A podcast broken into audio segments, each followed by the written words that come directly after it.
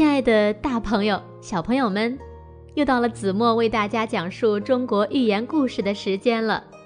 今天呢，子墨要为大家讲的故事呀，名字叫做《三个和尚》。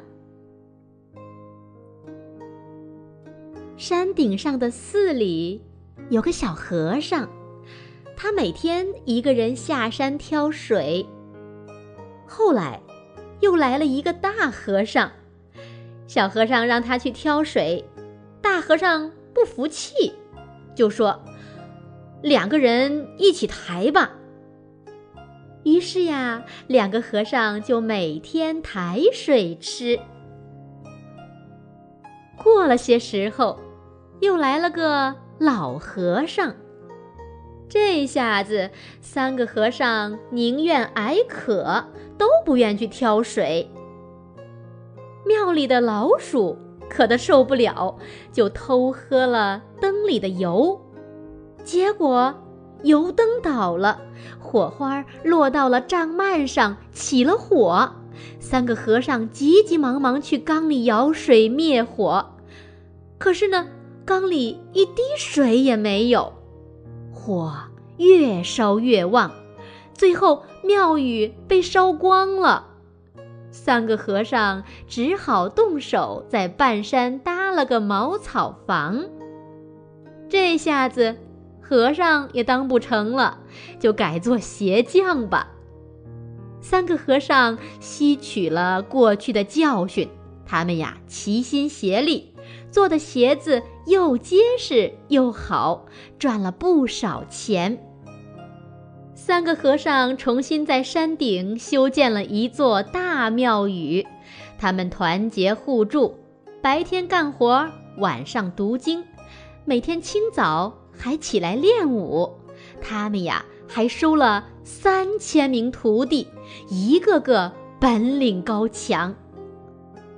有一年，一群海盗入侵，官兵被海盗打得纷纷败退，海盗们。冲进庙里，三个和尚连忙笑脸相迎。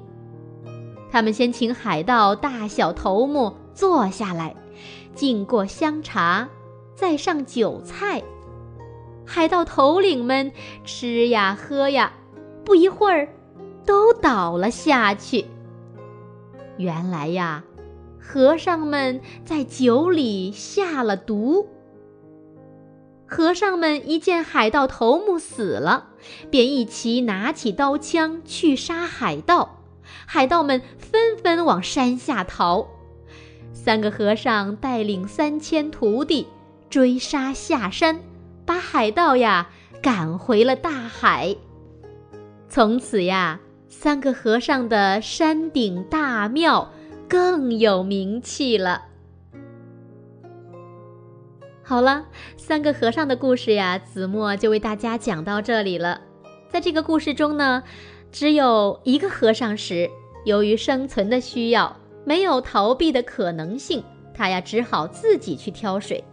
可当出现两个和尚时，人的惰性和依赖性明显体现，谁都不愿意挑水给对方喝，只能一起去抬水。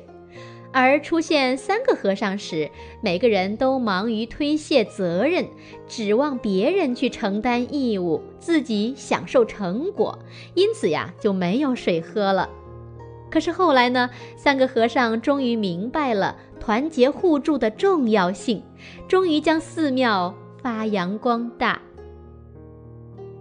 那亲爱的大朋友、小朋友们，你们在平时的学习和生活中，有没有像故事中的三个和尚一样，也是团结、友爱、互助合作呢？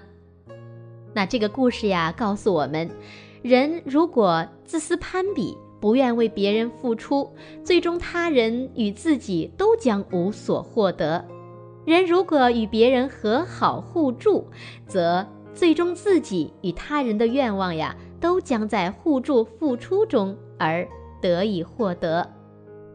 在这里呢，子墨衷心的希望所有的大朋友、小朋友，在平时的生活和学习中都能学会互助、合作。好了，今天就到这里吧，我们下一则中国寓言故事再见了，晚安。